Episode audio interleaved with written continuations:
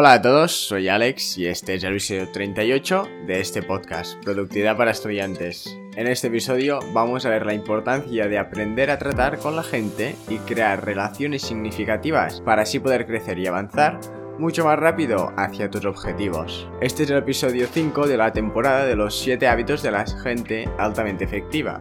Dicho esto, solo quiero recordarte que puedes suscribirte a mi newsletter semanal en la página web alexule.net.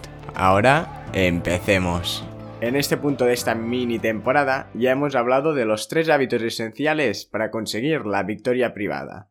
Es decir, conseguir convertirnos en esa persona realmente capaz de conseguir eso que esperamos o queremos. Para hacerlo nos hemos centrado en tres hábitos.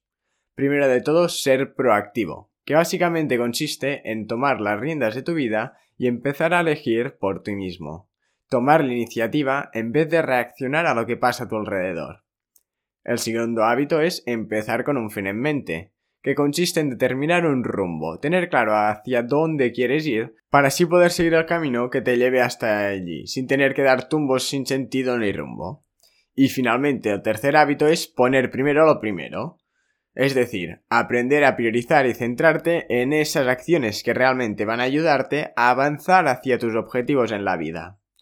Una vez ya estamos en este punto y hemos empezado a interiorizar estos tres hábitos, es el momento de pasar a la victoria pública. En definitiva, pasar de la independencia a la interdependencia. Ahora ya somos una persona capaz de conseguir eso que queremos, pero con nosotros solos no basta. Para realmente conseguir grandes cosas vas a necesitar a otras personas. Personas que trabajen contigo o con quien interactúas aunque como individuos podamos conseguir grandes cosas, lo que podemos conseguir como grupo es mucho mayor. Para eso los tres siguientes hábitos tratan de conseguir realmente establecer relaciones duraderas y con sentido. Relaciones saludables, constructivas y que a la larga nos sirvan para nuestros propósitos.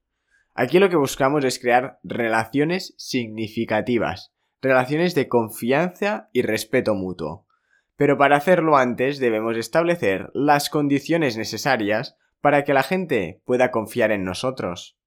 Es por esto que el autor del libro nos habla de la cuenta bancaria emocional. Y ahora puede que te estés preguntando, ¿y qué es esto?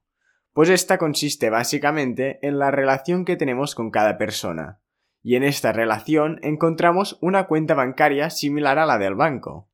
Podemos hacer depósitos, es decir, generar confianza, o podemos hacer reintegros, quitar confianza o abusar un poco de esta. Es por esto que lo que debemos hacer es estar generando depósitos en esta cuenta emocional en cada una de nuestras relaciones, de forma constante, para así poder tener crédito.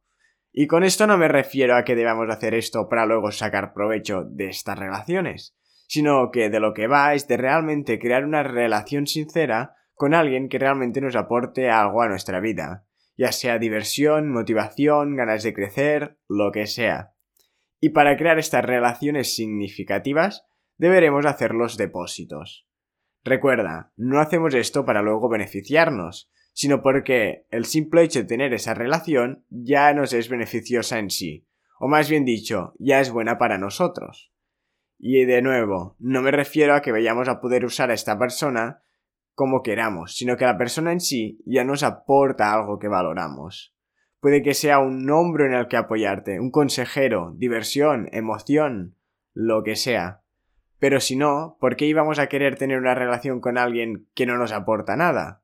¿Por qué íbamos a querer estar con alguien que solo nos mete en problemas, nos hace estar tristes o nos quita las ganas de crecer? Las relaciones tóxicas hay que eliminarlas. Aquí de lo que hablamos es de construir relaciones con personas que, por el simple hecho de estar con estas, ya nos aporta algo, nuestra vida mejora. Y para hacerlo, vamos a ver las siete formas que tenemos de hacer estos depósitos en las cuentas bancarias emocionales de cada relación, para así crear estas relaciones realmente significativas en nuestra vida. Primera forma ¿no? que tenemos de hacer estos depósitos es comprender al individuo. Primero de todo lo que debemos hacer es ponernos en su piel intentar entender su punto de vista, tanto como nos gustaría a nosotros que nos comprendieran. Aquí el depósito no se hace al entender al otro, sino en realmente esforzarte por entender su postura y su punto de vista. Eso demuestra que realmente te importa y que realmente intentas entenderlo. Puede que al final no estéis de acuerdo, pero el simple hecho de intentar realmente escuchar y estar abierto a entender y cambiar tu opinión es lo que importa para el otro. La siguiente forma es prestar atención a las pequeñas cosas. Los pequeños detalles que hay en cada relación son realmente claves para esta. Son pequeñas cosas que pueden pasar desapercibidas muy fácilmente, pero que a la vez se van acumulando y van creando una sensación en la relación. Hacer que estos trabajen a nuestro favor es clave. Ten pequeños detalles como un regalo, unas palabras sinceras, un gesto amable. Hacer ver al otro que realmente te importa a través de estos pequeños gestos es vital para que el otro realmente confíe en ti. El siguiente paso o forma de generar estos depósitos es mantener los compromisos. No prometas nunca nada que no puedas cumplir. Prometer por prometer es algo que se ha puesto de moda durante los últimos años. Esta tendencia lo que hace es que al principio, al incumplir la promesa, la persona se decepcione y luego poco a poco simplemente termine por no confiar en ti. Porque eso es así. Puedes fallar una vez, pero cuando esto se repite de forma reiterada, la confianza se ve gravemente afectada. Lo mejor que puedes hacer es quedarte callado y no prometer nada. De esta forma, no creas expectativas que puede que luego no puedas cumplir. Esto lo único que puede hacer es perjudicar nuestra relación con la persona. En cambio, si no prometes nada, todo lo que hagas será de más. Cuando no hay expectativas, superarlas es muy fácil, cosa que tendrá un gran impacto positivo en nuestras relaciones. Así pues, no prometas nada que no puedas cumplir e intenta siempre evitar poner expectativas para luego esforzarte por superarlas. El siguiente cosa que puedes hacer es aclarar las expectativas. Muchas veces lo que pasa es que al hablar se dan cosas por hechas, por sobreentendidas, y esto causa malentendidos y situaciones incómodas para ambas personas. Intentar aclarar desde un primer momento lo que se espera del otro y poner todas las cartas sobre la mesa es la clave para evitar que esto pase, y evitar así estos reintegros causados por los malentendidos. Demostrar integridad personal. En este caso es muy difícil no equivocarse. La hipocresía y la duplicidad están cada vez más extendidos en nuestra sociedad, ¿Quién no ha hablado alguna vez de alguien a sus espaldas para luego cuando lo tiene delante estar con él como si no pasara nada? Conseguir esta integridad personal no es fácil. La hipocresía es muy tentadora. Pero la verdad es que, aunque tus esfuerzos por no ser hipócrita no sean reconocidos, es decir, la gente no va a felicitarte por no haber hablado a sus espaldas, ya que tampoco sabían que tuviste la oportunidad de hacerlo. Ser íntegro, pero va a darte una sensación interior mucho mejor puede que ser íntegro no vaya a generar grandes depósitos, ya que es algo que pasa desapercibido, sobre todo a corto y medio plazo. Pero no serlo sí que tiene grandes consecuencias negativas. Cuando alguien nos percibe como personas no merecedoras de su confianza, ésta se cierra en banda y se interrumpe toda interacción significativa con esta persona. La falta de integridad destruye relaciones. Finalmente, Disculparse sinceramente y cuando se realiza un reintegro es importantísimo. Todos nos equivocamos y vamos a hacer cagadas en nuestra vida y en nuestras relaciones. Tarde o temprano va a pasar y vas a hacer algo que duela al otro. Nadie es perfecto.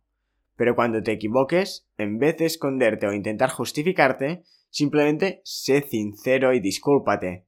Sé humilde y pide perdón.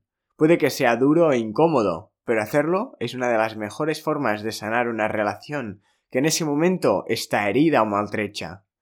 Aún así, si pides perdón por pedir, si no lo haces de forma sincera, la otra persona va a notarlo, y lo único que vas a conseguir es dañar aún más esa relación. Y el siguiente es simplemente hacerlo todo de forma desinteresada y genuina. Cuando quieres generar o crear una relación con alguien, hazlo de forma genuina y desinteresada. Acercarte a alguien por interés no va a llevarte a ningún sitio. Puede que a corto plazo consigas algo, pero la que lo hayas conseguido, esa relación va a terminar.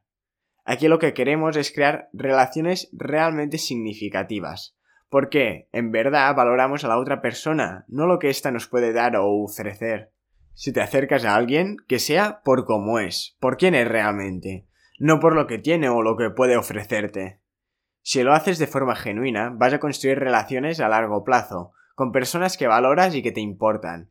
Y esto va a ser mucho más valioso de lo que puedes imaginar y conseguir, en cambio, si te mueves solo por interés. Si lo haces por interés, todo va a terminar muy rápido y nunca vas a conseguir crear estas relaciones realmente profundas y sinceras. Así que estas son las siete grandes formas de crear y construir una relación significativa. Algo que vamos a necesitar para realmente llegar a donde queremos llegar. No estamos solo en el mundo, por lo que vamos a necesitar a otras personas para realmente avanzar y conseguir grandes cosas. Y recuerda, cada problema puede convertirse en la oportunidad de ayudar a alguien y seguir construyendo tu relación con esta persona. Así que estate atento a estas oportunidades y aprovechalas. Muchas gracias por haberme escuchado. Espero que este episodio te haya gustado y haya sido de utilidad. Si es así, te agradecería enormemente que te suscribas al podcast y lo compartas con un amigo o con alguien a quien le pueda interesar. También te invito a que entres en mi página web alexule.net, desde donde podrás suscribirte a mi newsletter semanal, donde envío contenido exclusivo, además del enlace y breve resumen del podcast de esa semana. Nos vemos el próximo lunes en este podcast. Hasta la próxima.